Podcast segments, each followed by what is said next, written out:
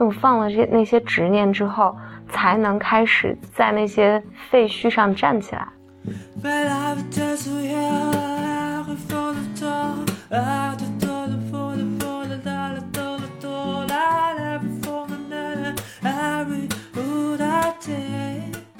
欢迎来到 Blow Your Mind Book Club。第三期，那今天我们继续跟大家一起读《给心理治疗师的礼物》，作者欧文亚龙。嗯，第三第三篇，这个第三篇是这个书中比较罕见的这个篇幅比较长的一章。它篇幅比较长的一个原因是它讲了一个故事，嗯，我就先把这个故事简单讲一下吧。好啊，嗯在这章中呢，欧文亚龙讲了这么一个故事，就在远古的时代，有两位著名的治疗者。这两个治疗者呢，他们分别在两个不同的地方了，相隔也很远，但是都非常著名。虽然他们用的是不同的治疗方法，但也应该是都很有效了。那其中呢，一个年龄稍微大一点，另一个就比较年轻。那这位年轻的治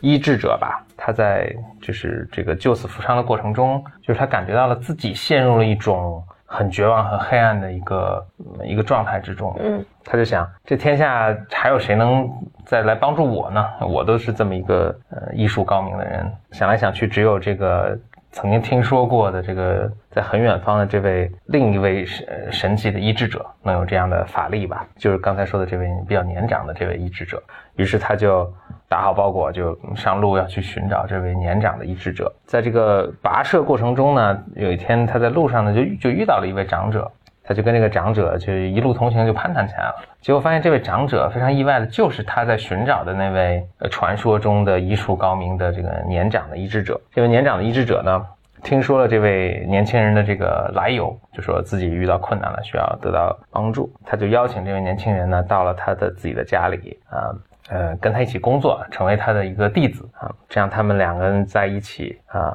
他应该也是帮助了这位年轻人走出了自己内心中的这个黑暗吧。啊，他们在一起呢，就是度过了二十年这个漫长的一个岁月。结果这位长者呢，又在二十年之后呢，终于在临死之前，他就把这个年轻人呢叫到他这个病榻之前，他就说，在二二十年之前呢，你遇到我的时候，其实当时我正好陷陷入了一个极度的嗯自我怀疑啊、焦虑啊、黑暗之中。就我当时想来想去呢，我觉得我一定要需要需要帮助，于是我就上路去找那位唯一一位我觉得能够帮助我的人。那其实我当时在路上，你遇到我的时候呢，我就在去找这个人的路上，而我要找的那个人呢，其实就是你。这故事就完了。嗯，我记得欧亚龙说这个，他他这篇叫做呃旅途中的，呃，他这篇是作为旅途伴侣的治疗师和病人。嗯，这个其实就好多人会问同样一个问题，就是说咨询师如果出了问题怎么办？嗯，还有问，就反正这是我这么多年反复被问的问题，就是你有病吗？你你，然后很多人会，还有人这么问，就说你们整天听别人的这种问题，是不是会被影响？嗯，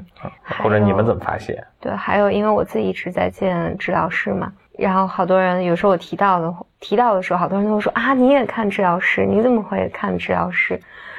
啊，这挺逗的啊，就好像医生其实医生也应该 会看医生，医生也会生病。但其实我觉得心就人的这个精神和心理的这部分，就还是挺特别的一件事情吧。嗯，怎讲？所以，我我觉得，因为如果你让一个人去理解一个医生也会生病这件事情，是更容易理解的。嗯，以及如果这个医生他也会生病，但是我并不会觉得这个人给我看病这件事情有问题。嗯，就他可能比如说胃不好，但是就他生病了，并不表示他能力他的医术不高明。对对对。嗯然后，但是你作为一个心理咨询师，好像如果你大家听说啊，你这人情绪就不稳定，或者你你就有问题，然后你你怎么能能看我呢？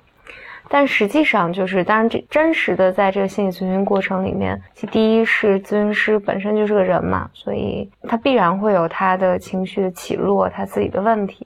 然后，但对于咨询师来讲，他受训的过程就有督导啊，有这些知识系统，有他自己治疗师，就是帮助，嗯、他帮助这些治疗师来保护来访者，也保护治疗师自己。我觉得可能一个比较重要的一点就是，这也是咨询师刚开始学习的第一课吧，就是你要知道自己其实本来就是一个病人，嗯，就你要能先看到你自己身上你使用的防御你自己在遭遇的情绪的困扰，或这么讲。你自己先能体会到丧失的感受，然后，所以当你的来访者在你面前谈论丧失的时候，你才能认出他来，你才能和他一起去处理这个丧失的感受。所以，某种意义上来讲啊，就因为心理咨询的目标就很不一致嘛，所以，所以在一定程度上，我我是讲，我我或者我想这么讲嘛，就是当然，咨询师发病的时候，你真的有精神类的疾病的时候，你是不能工作的。但是在一个普通人人群的水平之上，他是有自己的喜怒哀乐，然后自己的弱弱点，然后自己的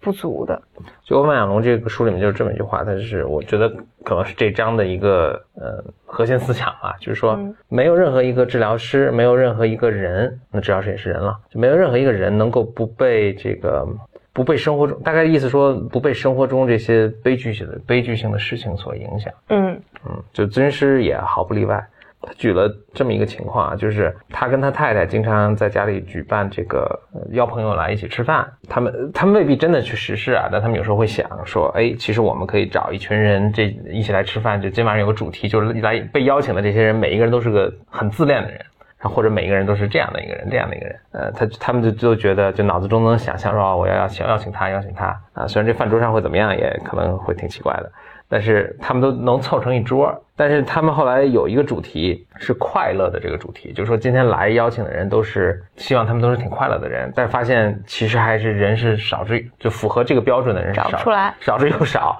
每当他们发现有一个人觉得哎他会挺快乐的时候。但是再细一想，都会都会想起，就是他们其实以前都经过很大的创伤啊、丧失啊、家人的这种，呃，这个重病啊等等这种情况，就没有一个人能逃脱这种生活中的这种悲剧性的事件。嗯，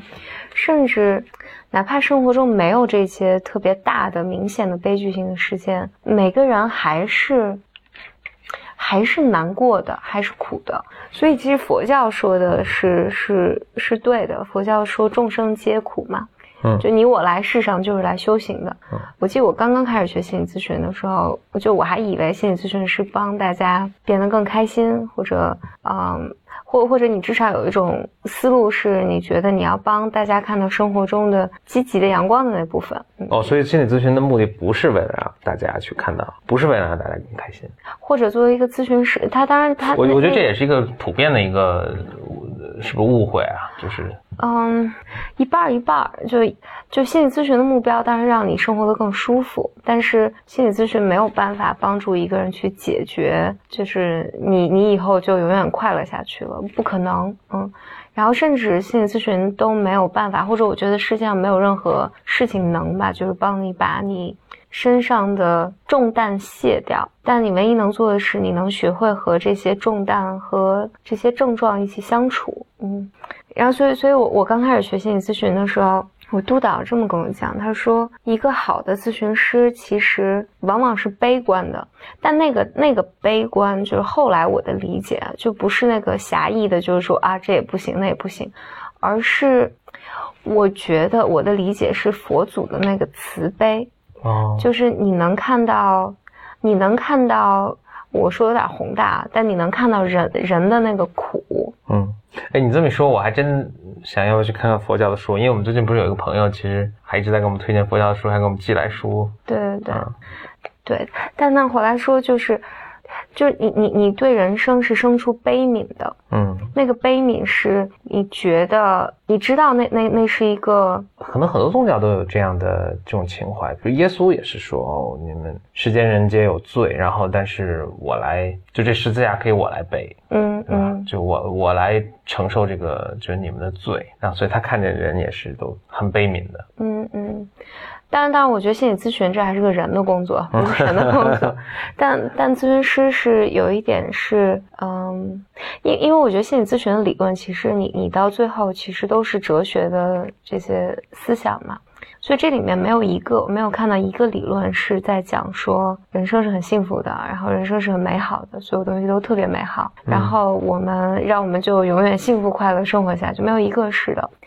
但我我我不知道怎么能把这个讲清楚啊。但他最终你其实和来访者一起工作的时候，是你能看到这些黑暗的或者你无力去改变的东西，但是你们两个一起。你们两个能在就是这这个黑暗中一起在找那个光亮。嗯，就这个陪伴，这个本身就能带给人一些力量。我我我不想让大家觉得误会，就是好像什么也做不了。我我可能想讲的是，当人们看到那些，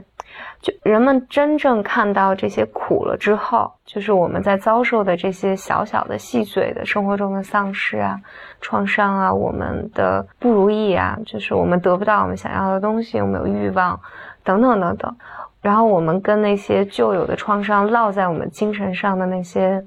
夹，嗯，伤疤，伤，对对，那些伤口在抗争，